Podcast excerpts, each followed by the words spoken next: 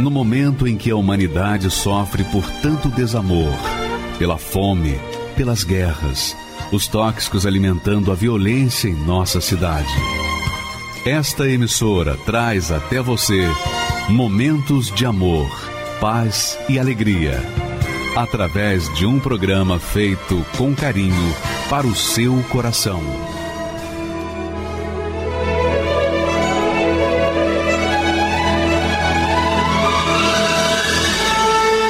Agora, com você, a Palavra Amiga do Bispo Macedo.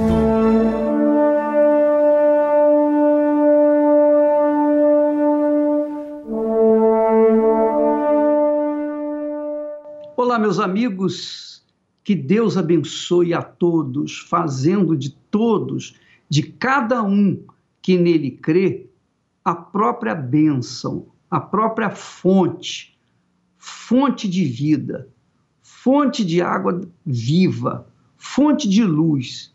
Esse é o desejo de Deus para a vida de cada um de nós.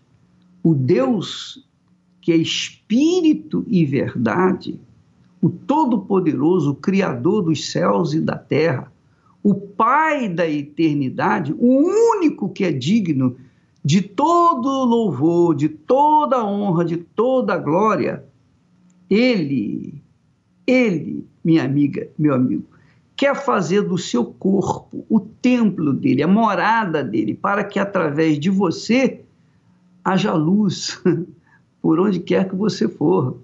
Através de você haja vida por onde quer que você vá. Deus quer fazer isso na sua vida. Veja só o que Jesus fala.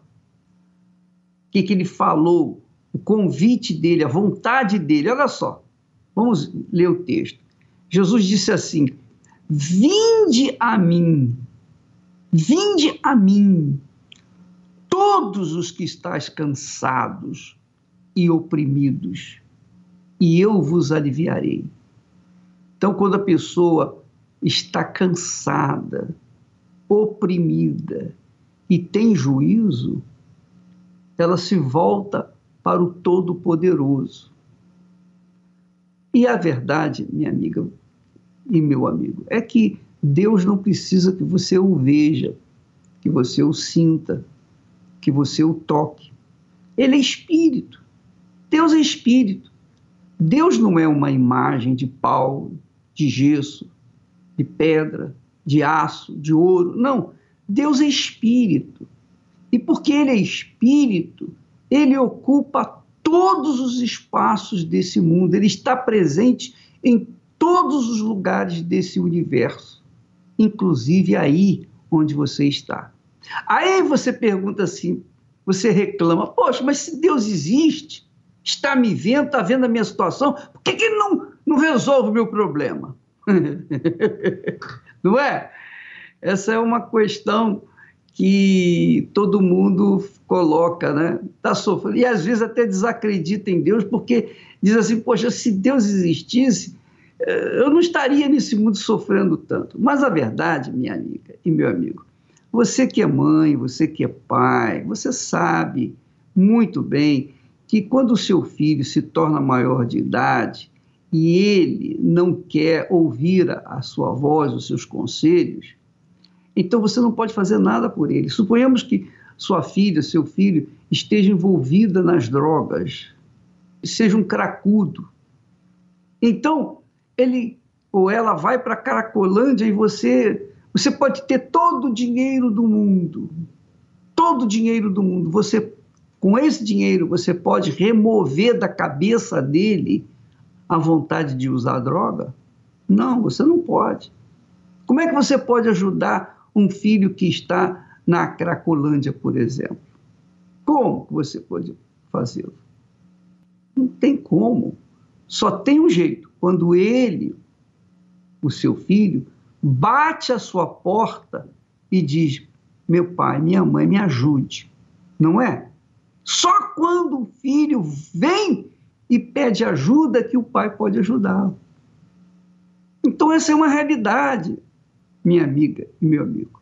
Eu vi um caso de uma mãe que estava sofrendo tanto, tanto, tanto por causa do seu filho estar vivendo na biqueira, está lá junto dos cracudos, ela então comprou um apartamento que dava vista para aquele lugar hostil, cruel e sofredor. Então ela comprou uma luneta e ficava olhando para o seu filho através da luneta, acompanhando os passos dele. E não podia fazer nada. E eu vejo Deus assim. Eu vejo Deus assim, ele vê tudo. Ele não está com uma luneta na sua vida, ele está aí presente com você.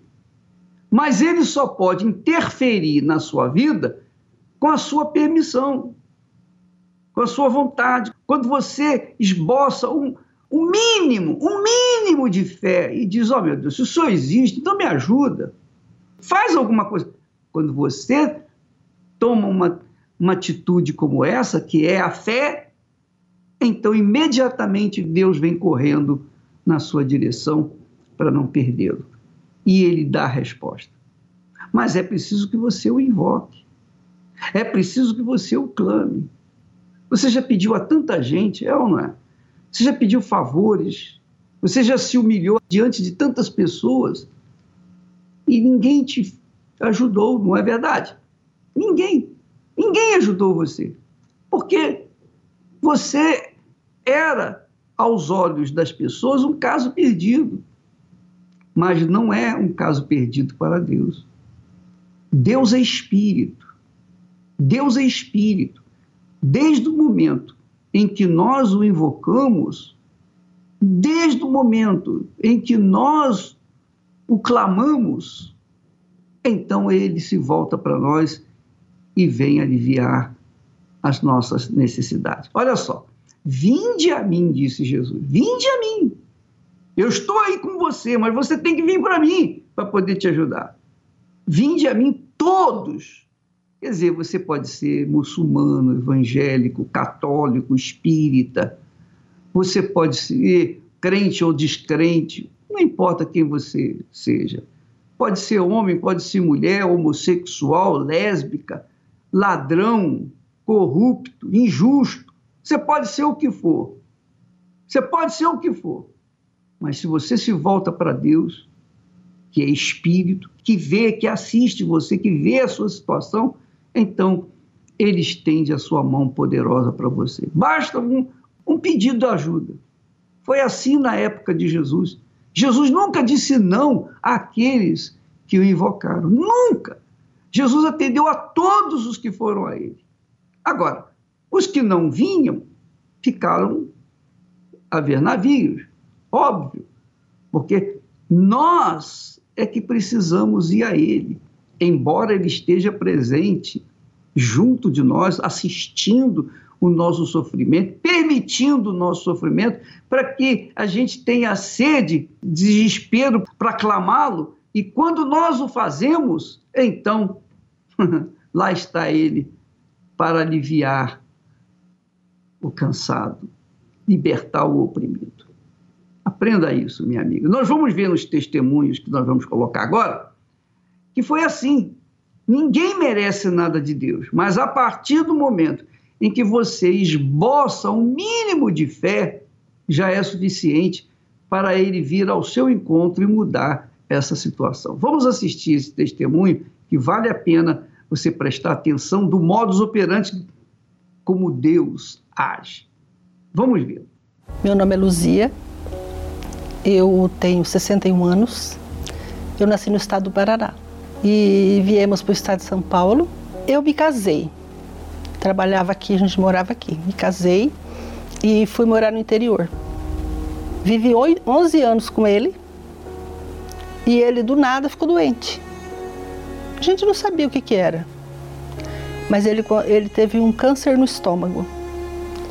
Esse câncer foi terrível porque eu tinha três filhos pequenos e abalou a minha estrutura. E ele foi seis meses, ele ficou doente. No outro seis meses ele veio a falecer. Fiquei eu com os meus filhos. Na verdade ninguém podia me ajudar porque era uma dor dentro de mim, né? perder uma pessoa que eu amava, ele me amava também. Depois que ele morreu, a impressão que eu tinha na minha mente é que eu também estava com câncer. Então eu vivia me apalpando, onde tem um caroço.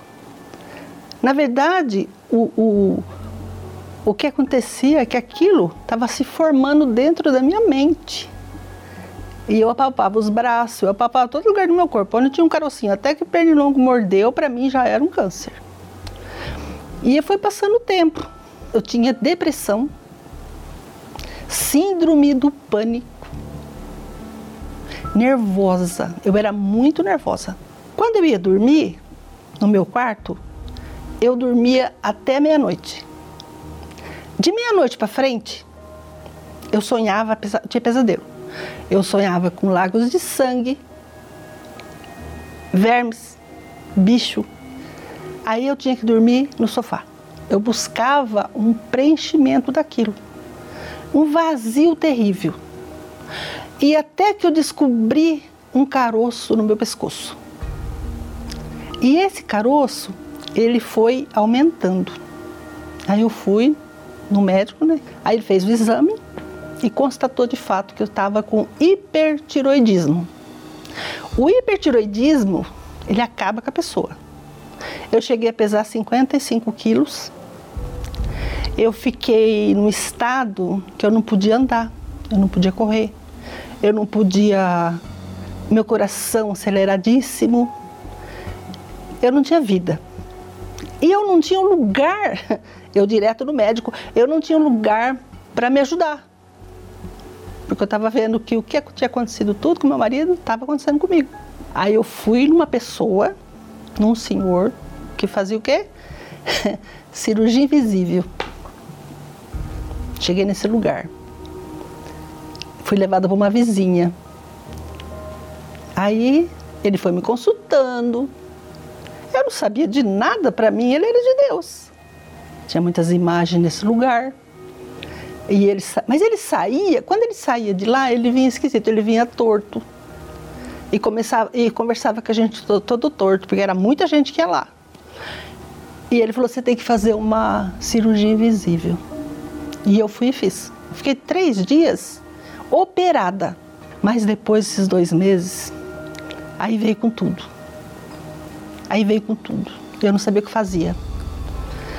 Aí eu tinha uma tremedeira tremia o corpo todo. Aí eu não podia, aí que eu não podia mesmo andar, correr, eu não podia fazer nada. Se eu tivesse que andar é, 500 metros, tinha que parar cinco vezes. Eu estava péssima. E fui sofrendo. Seis anos eu sofri até chegar à igreja. Fui sofrendo, fui sofrendo. E o meu irmão um dia viu meu sofrimento. O meu irmão me chamou para ir para a igreja. E eu falei: olha, se você está falando que esse Deus aí, ele cura mesmo, eu vou lá amanhã. E eu fui. Sendo que a primeira vez que eu fui, eu sentei bem na porta. Bem na porta. E o pastor, ele falava, e eu, eu guardei aquilo, sabe? Vou ver se na minha casa eu vou pegar a minha Bíblia e eu vou ver se ele está falando mesmo. Vamos ver se ele está falando mesmo aí. Aí acabou a reunião, eu peguei e fui lá perto do altar. Eu falei assim: oh, Meu Deus, oh Deus, o senhor está aqui mesmo? E apontei para o altar bem. Se o senhor está aqui mesmo, eu quero ver o senhor dentro de mim na minha vida, porque eu só tenho uma certeza: eu vou morrer. Eu já tinha falado para as crianças que eu ia morrer. Já tinha falado. O que eu sentia era uma coisa terrível.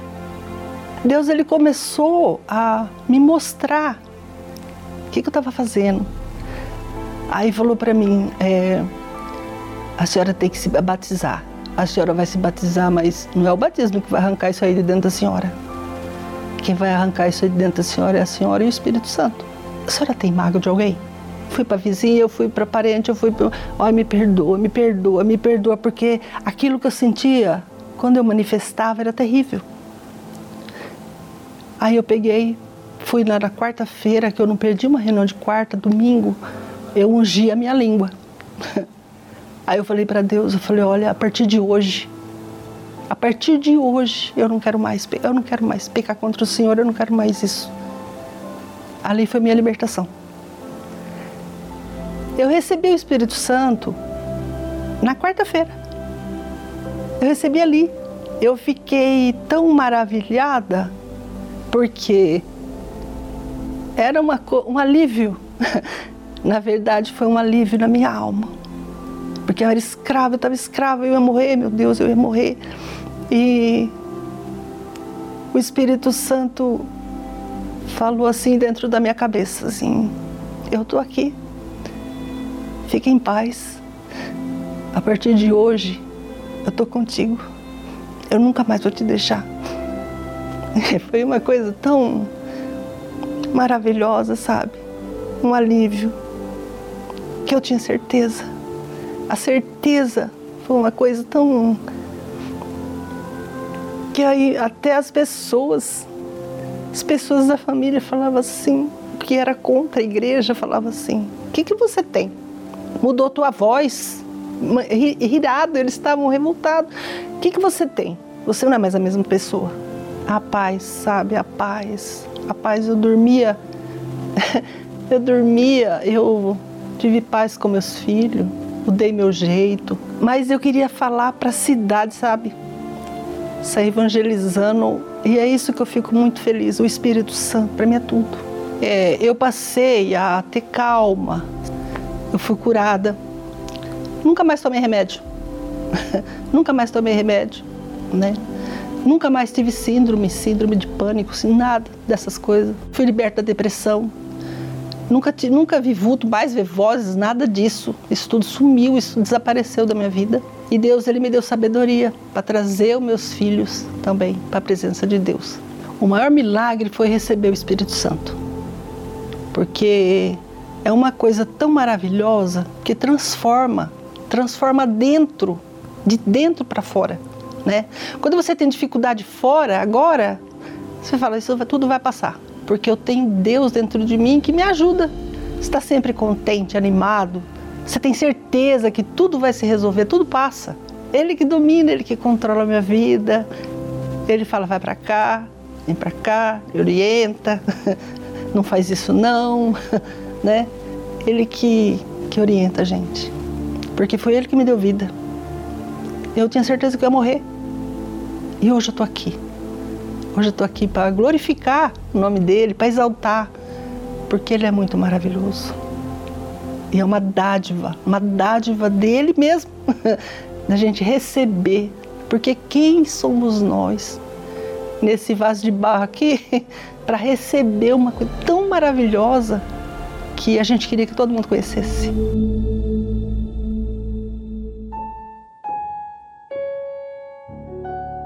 Estas são cenas raras do início do século passado.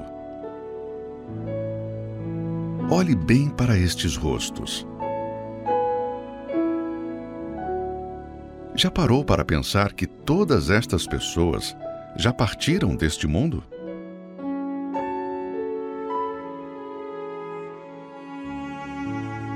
Nenhuma delas está mais no nosso meio.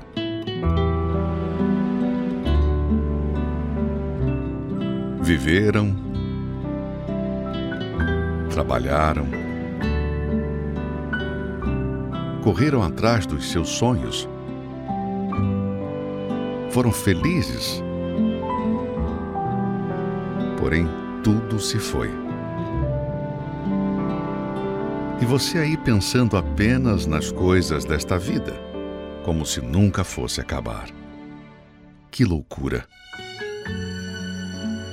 Assim como essas imagens, daqui 100 anos, ninguém que assiste este vídeo estará vivo. Somos apenas mais uma geração de tantas que já passaram por este planeta. Em média, a cada ano falecem 56 milhões de seres humanos. Muitas destas mortes ocorrerão longe, outras ocorrerão entre nós. Faze-me conhecer, Senhor, o meu fim e a medida dos meus dias qual é, para que eu sinta quanto sou frágil. Na verdade, todo homem, por mais firme que esteja, é totalmente vaidade. A vida é uma chama frágil. A qualquer momento, sem aviso prévio, pode se apagar. Mesmo que o homem chegue aos cem longos anos, isso é nada. Longa mesmo é a eternidade, pois lá não se contam os dias, meses ou anos. A vida na eternidade jamais terá fim. Mas é essa eternidade que o ser humano mais ignora e vivem a vida como se fosse só aqui. Uma coisa é certa: todos os que partiram passaram para a eternidade, com Deus ou longe dele. Não vale a pena gastar o breve tempo que temos aqui nesta terra com aquilo que é momentâneo e passageiro. Tudo passa e se acaba numa velocidade assustadora. Vemos as pessoas na corrida pelo corpo perfeito, nas propostas de enriquecimento rápido, tudo para depois ostentarem em suas redes sociais. Mas quando a morte chegar, e vai chegar, o que valerá tudo isto?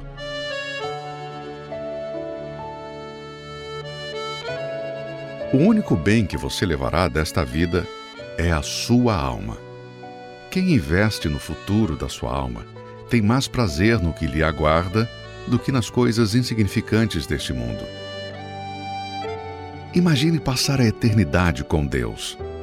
Um lugar sem dor, nem lágrimas, nem lembranças do passado.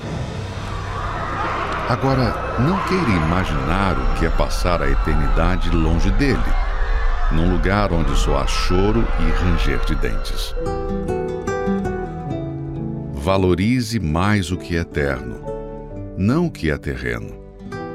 Tenha convicção sobre o destino da sua alma na eternidade. Não viva um só dia sem ter certeza da sua salvação.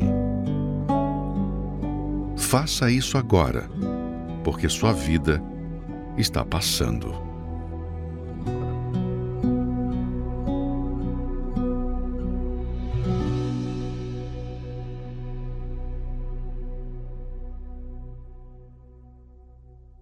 Meu nome é Rosana Dovale, eu sou psicóloga e tenho 57 anos.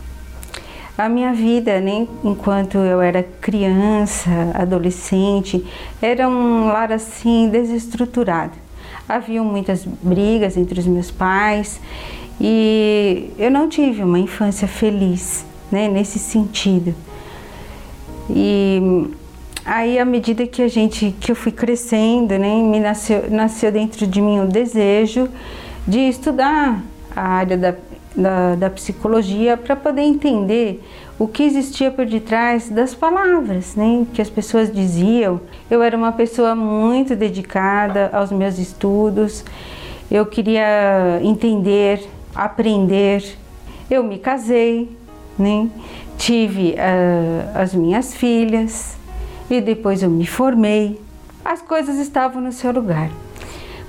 Porém, um fato, uma tragédia aconteceu com os meus familiares. Foi um acidente de automóvel, né?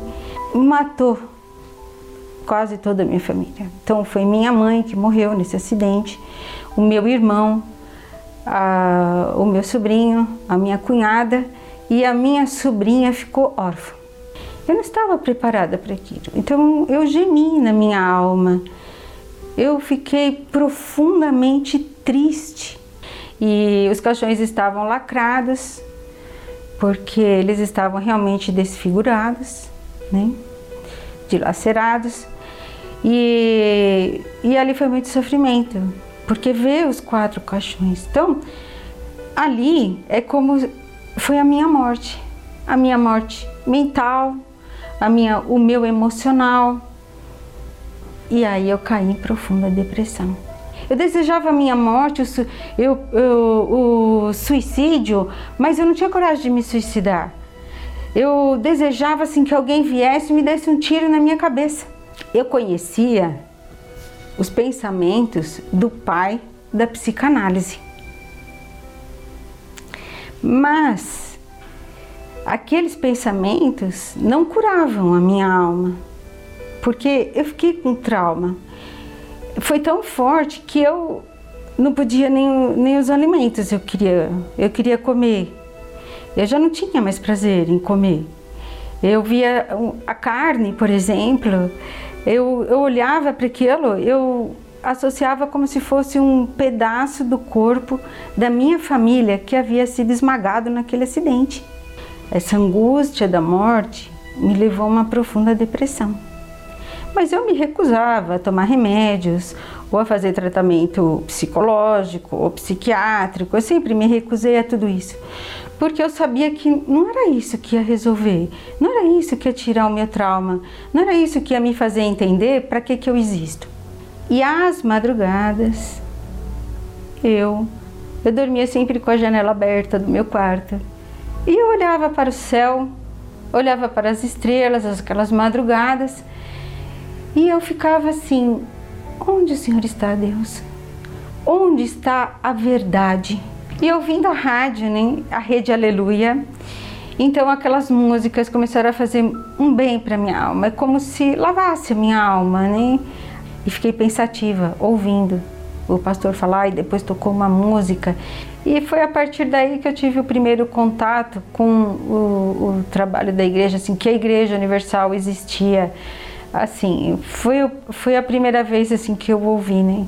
Esse primeiro dia na igreja foi um dia de Santa Ceia, né? Eu não entendia nada o que estava acontecendo. É, eu só achava interessante, mas não entendia. Já estava quase no final da reunião, eu esperei acabar a reunião e o pastor falou para mim assim: volta, eu convido a senhora para participar de outras reuniões, me deu horários, dias. E, e, fui embora. E quando eu cheguei na minha casa, eu já percebi algo diferente. Então eu pensei assim: eu vou voltar. E eu voltei. E o pastor falava muito de Abraão. E para mim era. Eu nunca tinha ouvido falar de Abraão. Eu pensei, eu não, eu não sei quem é Abraão. Eu pensei assim: eu não sei quem é Abraão. Eu nunca. Eu não conheço essas histórias, eu nunca li a Bíblia. Mas ele ele está falando que a gente deve fazer uma aliança com Deus. E Abraão tinha uma aliança com Deus. E aí eu peguei e falei assim, eu vou fazer uma aliança com Deus. Que está falando, eu vou fazer. E eu fiz uma aliança com Deus. Eu só sei que quando eu cheguei na minha casa, eu tinha muitos livros. Livros de estudos da minha área, da, da psicologia. E tinha muitos livros espíritas, mas eu não tinha um livro, né? Eu não tinha a Bíblia Sagrada. Mas por aquela, por aquela aliança, eu peguei os meus livros e eu falei assim, eu não quero mais nada disso para minha vida. Eu vou seguir agora a palavra de Deus que o pastor estava pregando. E eu peguei, eu me desfiz de tudo aquilo. Eu me desfiz de tudo. Eu falei, agora eu, é um pensamento só. Eu entreguei tudo para Deus e é entrar a luz, é tirar as trevas e entrar a luz e eu me batizei nas águas, todas aquelas palavras que o pastor falava, que ele orientava.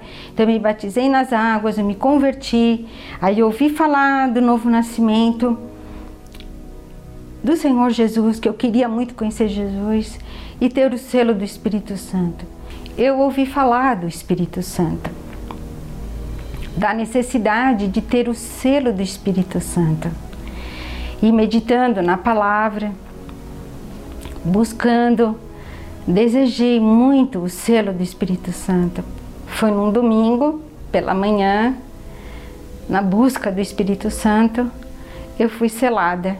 Entrou a vida dentro de mim. Quando entrou, entrou a vida, entrou a alegria, entrou a paz, né? Entrou, entrou Jesus dentro de mim. É como se eu tivesse é, realmente bebendo, sabe, com muita sede e bebendo de Deus, bebendo da luz de Deus, né? Sendo saciada, né? Todo o meu ser e sabe assim, todas as respostas de uma vez, tudo de uma vez, porque naquele momento eu passei a ser uma nova criatura, uma nova pessoa. Não tinha mais nada a ver. Eu recebi o Espírito Santo, né? Eu recebi o Espírito de Deus. E isso é um milagre. É um milagre. Então veja, eu recebi o Pai que gera a vida, mas gera a vida não é somente a vida aqui nesse corpo. Eu conheci o Pai que gera a vida eterna. ele vive dentro e através.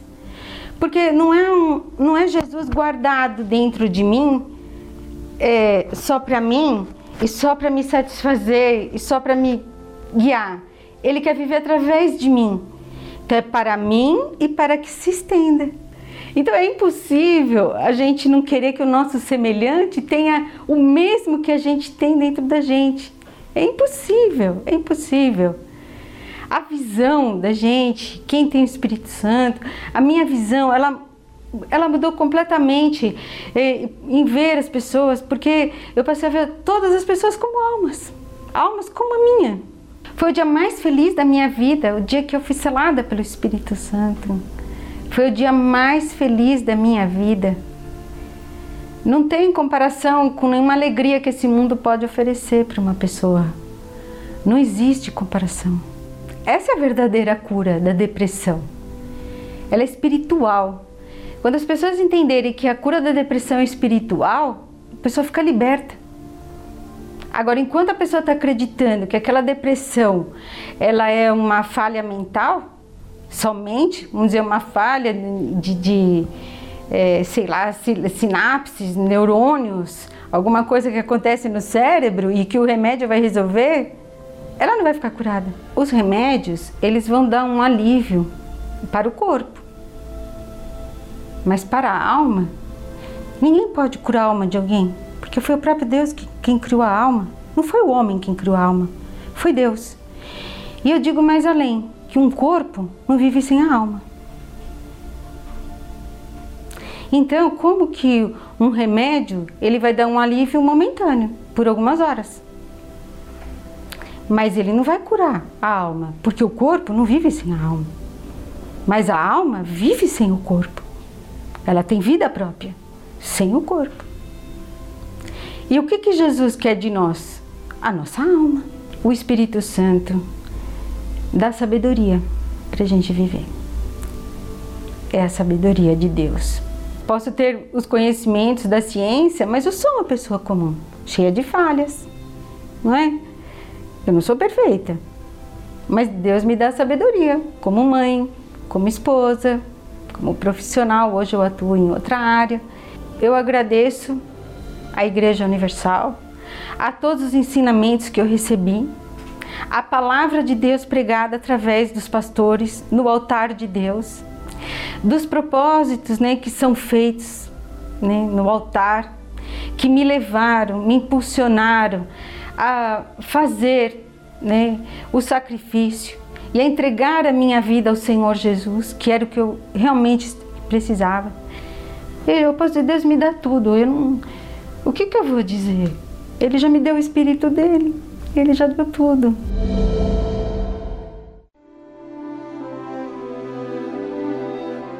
Jesus curava, libertava, dava pão aos famintos. Mas nada lhe dava mais prazer do que ensinar. Sua palavra impacta vidas. Muda comportamento e atitudes. Salva o mais perdido. Se você tem interesse em aprender mais da palavra de Deus e absorver os seus ensinamentos, participe da Escola da Fé Inteligente o verdadeiro alimento para a sua vida. Nesta quarta-feira, às 10, 15 e às 20 horas, no Templo de Salomão, Avenida Celso Garcia, 605, Brás, ou em uma igreja universal do Reino de Deus. Traga a sua Bíblia. Meu nome é Graziele Domingos, eu sou auxiliar administrativo eu vim de um lar de uma infância muito conturbada. Presenciei muitas brigas, muitas discussões entre os meus pais na minha infância, agressões físicas também, né? E tudo isso eu via. Mesmo com todas essas agressões, ainda assim a minha mãe era o meu refúgio, era nela que eu encontrava um pouco de, de paz. Minha mãe, ela sempre teve um problema de saúde desde a adolescência dela. Um domingo pela manhã, eu, como de costume, nós acordamos e a minha mãe sempre preparava o meu café. E nós estávamos assistindo vôlei, como era o normal. A minha mãe me pediu para lavar a louça do café. Eu percebi que a minha mãe já estava diferente. Eu percebi que tinha alguma coisa estranha, mas eu não conseguia entender o que. E eu até perguntei, mãe, tá tudo bem? E ela disse, tá. E eu comecei a ficar preocupada, porque eu sabia que ela tinha um problema de saúde. Mas eu nunca tinha visto ela daquele jeito. Parecia que cada minuto que passava, a minha mãe ia ficando muito pior. E eu comecei a ver a minha mãe toda torta, E eu lembro que ela estava sentada no chão, encostada no sofá. Ela estava encostada no sofá de casa e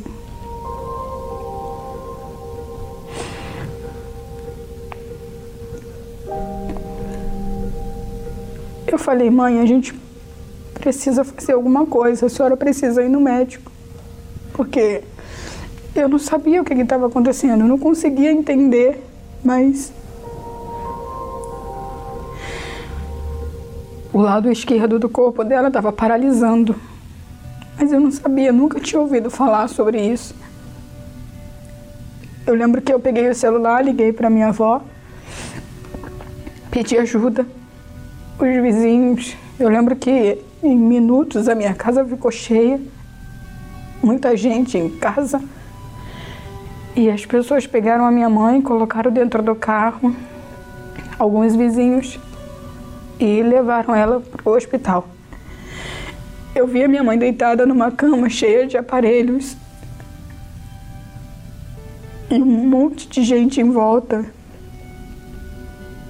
Muitas pessoas em volta dela. E os médicos apenas diziam que ali não podiam fazer nada. Eu lembro que a minha mãe apertou a minha mão e, mesmo o olho dela fechado, uma lágrima caiu do olho dela. Eu queria ter morrido com a minha mãe porque eu achava que eu nunca mais ia conseguir ter uma vida feliz. Que eu tinha perdido o meu tudo, eu não tinha mais ninguém. Tudo me lembrava minha mãe. Eu não gostava de passar na rua onde nós moramos. Não aguentava passar na rua que ela trabalhava. Ela sempre trabalhou perto de casa, muito perto mesmo. Então eu não aguentava passar na rua nem que ela trabalhava. Eu fiquei uma pessoa triste, amargurada. Vivi sendo essa pessoa que só eu sabia o vazio que eu tinha dentro de mim. Parecia que tinham aberto um buraco e tinham me jogado dentro. Porque eu já não queria viver, eu não, não via sentido de viver. Eu. Eu parecia um zumbi vivendo eu não vivia, eu não tinha vida. Eu era só um corpo andando pela rua, fazendo as coisas. Eu lembro que eu saí com uma mochila e dentro daquela mochila tinha um estilete, uma corrente, uma faca. E eu achava que aquilo dali ia me proteger. Porque eu entendia que a partir dali eu teria que aprender a me defender sozinha, porque eu não tinha mais aquela proteção da minha mãe. Eu tinha uma casa, mas eu não conseguia mais encontrar aquilo que eu tinha com a minha mãe. Ora eu eu dormia em banco de praça, ora eu dormia em porta de mercado, de bar, ora eu dormia na areia da praia. Eu saía sem rumo e sem direção. Eu acreditava em Deus. Eu até acreditava em Deus. Mas eu não sabia quem era Deus. Eu só ouvia falar de Deus. Mas para mim Deus era aquela cruz com Jesus preso nela. Era isso, porque eu nunca fiquei sabendo que existia um Deus vivo. Eu tinha uma amiga de infância que ela era da Universal, mas eu só fazia zombar da fé dela. Eu só zoava e Universal nunca. E eu lembro que era um período de jejum de Daniel e na hora do intervalo ela ficava no canto da sala, bem lá no fundo, lendo o livro do jejum de Daniel. E como sempre, eu tirava sarro dela, ficava zombando dela lendo o livro. Era isso que eu fazia. Mas ela sempre quieta, nunca respondeu e sempre nos tratou muito bem. Mas ela me convidou para ir à igreja de novo. Ela falou: é daqui a pouco, vamos comigo. E eu não queria ir, porque Universal, nem sonho. Eu não queria ir. Não sei como que eu tive coragem para dizer: eu vou. Eu nem imaginava o que aconteceria naquele dia, mas aquele dia foi. Foi muito bom. Foi assim, foi onde eu começava a ter uma vida de verdade, que nunca antes, nem quando a minha mãe estava viva, eu tive. E eu cheguei na igreja. E eu fiquei no último lugar da igreja, em pé, encostado na parede. E mal enxergar voltar, porque eu já sou pequena, a igreja lotada, não conseguia ver o altar. E o pastor começou a pregar sobre salvação. E dentro de mim, eu fiquei incomodada porque algo dentro de mim dizia assim: só pede uma chance. Só uma chance. Eu não sabia orar, não sabia falar com Deus, não conhecia Deus. Mas ainda assim, Deus foi tão maravilhoso que Ele permitiu que eu tivesse uma experiência com Ele naquele momento, naquela reunião, mesmo sem saber nada, mesmo sem nem conhecê-lo. Mas eu falei, Deus, eu tô cansada dessa vida. Eu não sei mais o que é viver, eu não sei mais o que é sorrir. Eu quero pelo menos poder sorrir de dentro para fora. Eu lembro que foi exatamente assim que eu pedi para Deus. Eu quero poder sorrir. E Deus permitiu que eu sorrisse de dentro para fora.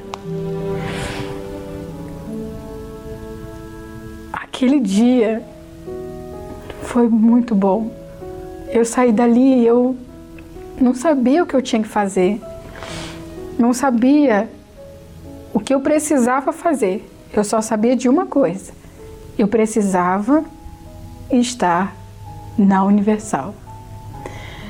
Por incrível que pareça, como se fosse um estalar de dedos, a minha vida, eu lembro que houve luz, porque eu passei a enxergar e eu passei a entender que existia algo muito melhor do que a minha mãe, muito melhor. E eu saí dali, cheguei para para minha amiga e falei para ela, olha, eu falei assim, Tainazinha, eu eu preciso voltar aqui amanhã. Amanhã eu preciso voltar aqui. Era era uma necessidade. Era como se eu tivesse com sede no meio do deserto e tivessem pegado uma gota de água e colocado na minha boca. Eu não queria só aquela gota, eu queria mais água, eu precisava de mais água. A minha alma, ela estava seca. Naquela noite, eu tinha encontrado pelo menos uma gotinha de água, mas eu queria mais daquela água. Então eu eu precisava estar ali. Eu precisava voltar naquela fonte.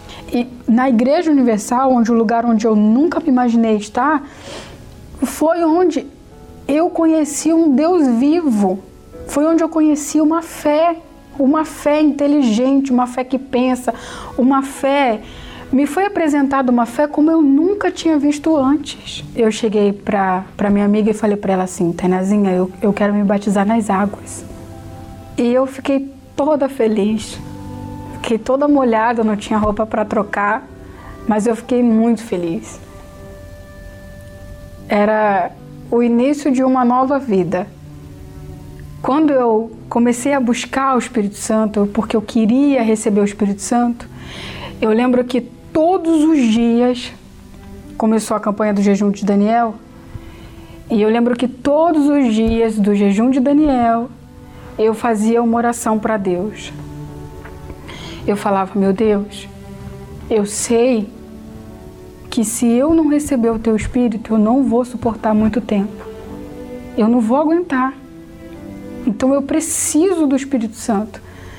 Eu preciso do Espírito Santo para eu me manter salva, porque eu não vou aguentar sozinha, eu não consigo, eu não tenho força para isso.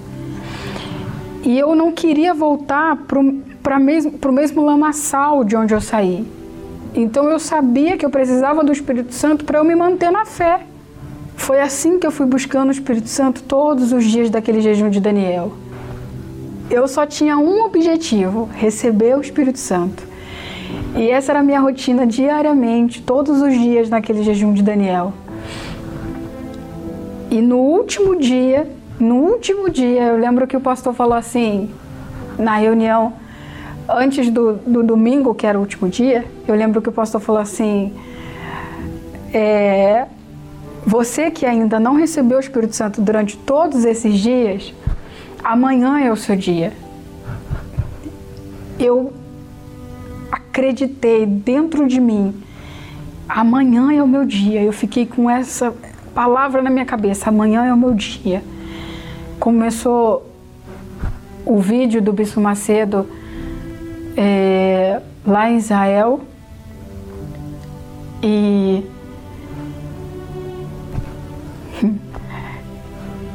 eu buscava a Deus com um fervor tão grande porque eu precisava do Espírito Santo, eu sabia da minha necessidade de ter o Espírito Santo. Então, era algo que eu coloquei toda a minha força, toda a minha força buscando o Espírito Santo naquele momento, até que dentro de mim, dentro de mim era uma alegria que eu não conseguia me conter. Era uma felicidade, uma uma certeza, uma certeza que Deus ele ele tinha me selado naquele momento. E eu sabia que o Espírito Santo era o melhor presente que eu já recebi, que eu poderia receber na minha vida. Ele foi o melhor presente que Deus me deu. Eu sabia que Deus era comigo. Eu sabia que aquela proteção, ela não ia me abandonar do nada.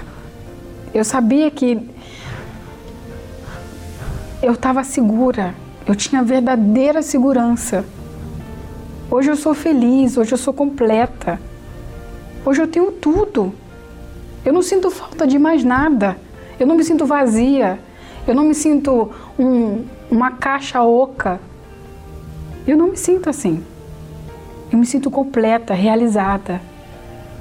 Porque Deus me deu o Espírito Santo. E Ele é tudo para mim. A dor, o ódio, a mágoa, o vazio, o rancor não fazem mais parte da minha vida. Hoje eu posso dizer que aquela pessoa que antes era um zumbi, como eu disse, que ficava perambulando pela rua, essa Graziele não existe mais, não faz mais parte de mim, não sou eu. Hoje eu tenho vida, Hoje eu tenho vida, hoje eu tenho razão para viver. E o Espírito Santo é a minha razão de viver. E aquela gotinha, como eu disse, que eu recebi no meu primeiro dia que eu cheguei na igreja, daquela gotinha, o Espírito Santo me transformou numa fonte a jorrar. Que de uma pessoa sem vida, hoje eu tenho vida e posso levar vida para outras pessoas. Nós entendemos a sua dor, você que perdeu um ente querido, está sentindo aí a dor da perda deste ente querido, antes mesmo da pandemia ou durante a pandemia, e você sente este vazio, a ausência desta pessoa lhe traz uma tristeza profunda. Você ouviu a palavra de Deus, de Jesus que afirmou: Vinde a mim todos os que estáis cansados e oprimidos, e eu vos aliviarei. É momento de oração. Vamos falar com Deus. Coloque para fora essa angústia, esta aflição, essa dor, essa solidão essa falta que você sente deste ente querido vai ser preenchido pelo Espírito de Deus que está aí e ele vai se manifestar para você agora. Falemos com Deus. Elevo os meus olhos para os montes, de onde me virá o socorro. O meu socorro vem do meu Senhor que criou os céus e a terra. Não deixará que o teu pé vacile. O Senhor é quem te guarda. Não dormirá o guarda de Israel, pois ele é o teu socorro.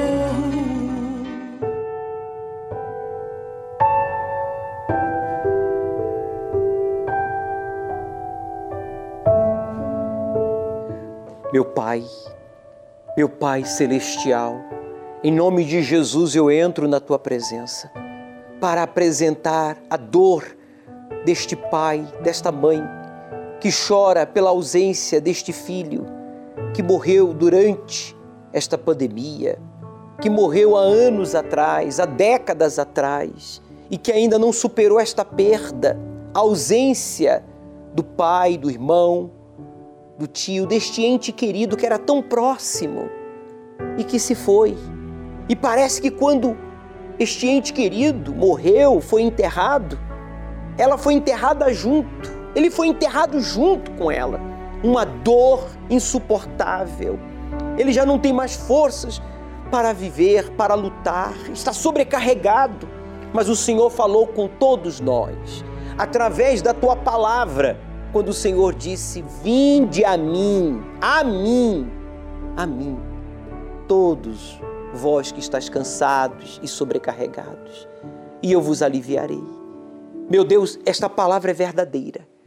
O Senhor tem transformado, libertado, restaurado vidas em todo o mundo através da ação do teu Espírito. E agora, Espírito Santo, eu invoco o teu poder, envolva a mente, o corpo, o coração desta pessoa que está sobrecarregada de solidão, está sobrecarregado de uma doença, de um vício, de um problema no casamento, algo grave que ele já não consegue mais suportar, arrastar. Então agora que aconteça o livramento. Vem, meu Deus, e abraça esta pessoa forte. Fale para ele, meu amigo, desabafe com ele. Conte com ele aí agora. Não fique ouvindo a minha oração. Você ouviu a orientação do bispo. Não custa nada você clamar, invocar a Deus. Uma vez que você já clamou, invocou a tantas outras pessoas e que não lhe responderam porque só Deus pode lhe responder e vai ser agora, porque essa palavra é verdadeira. Agora, o Senhor coloca a tua mão, assim como eu coloco a minha mão sobre a tua palavra. Aproxime-se do seu televisor, do seu computador. Coloque a mão aqui sobre a palavra de Deus e todo mal, toda opressão, toda dor, o pensamento de morte. Agora, em o nome de Jesus, retire as mãos com violência e diga: saia! Para nunca mais voltar. Respire profundo. Ah, meu Pai, receba a vida desta pessoa que decide agora entregar essa perda, entregar esse sentimento de acusação, esse sentimento de impotência diante das muitas necessidades, dos muitos problemas que vem carregando e que não tinha solução. Diga para ele: Eu entrego tudo a ti, Senhor. Já não quero mais me estressar, já não quero mais ficar ansioso, irritado, preocupado. Eu entrego a minha vida a ti, porque eu quero o teu espírito.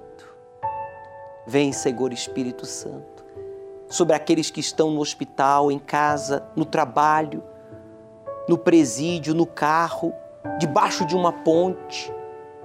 Meu Deus, nessa casinha, em uma zona rural, longe de tudo e de todos, visite a todos que agora te invocam, pois eu entrego a todos em tuas mãos.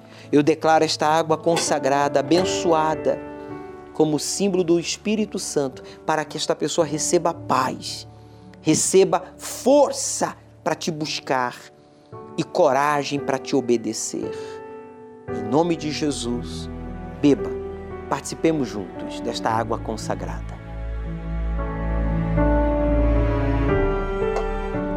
O Espírito de Deus lhe envolve e você recebe agora a paz, a força. Você recebe agora a coragem para buscá-lo e obedecê-lo, pois você já não está só. Deus está com você. E os que creem digam: assim seja. Amém. O Senhor é quem te guarda, é a tua sombra direita. Guarda a tua alma, te protege contra o mal. Ele guarda a tua entrada e a tua saída, desde agora e para sempre. Ao pôr do sol, levavam os enfermos de várias doenças ao Senhor Jesus e ele, impondo as mãos sobre cada um deles, os curava. Domingo, ao pôr do sol, no Templo de Salomão, os bispos e pastores estarão realizando a imposição de mãos para que haja a cura, a libertação e você então possa entender o livro do Apocalipse que estamos estudando e receber o espírito de sabedoria, o espírito do Criador. Neste domingo, concluiremos o capítulo 12 do livro do Apocalipse. Chegue cedo. Aceite o desafio de obedecer ao Deus vivo e ele transformará a sua vida. O Senhor é quem te guarda, é a tua sombra direita. Ele guarda a tua alma, te protege contra o mal. Ele guarda a tua entrada e a tua saída, desde agora e para sempre.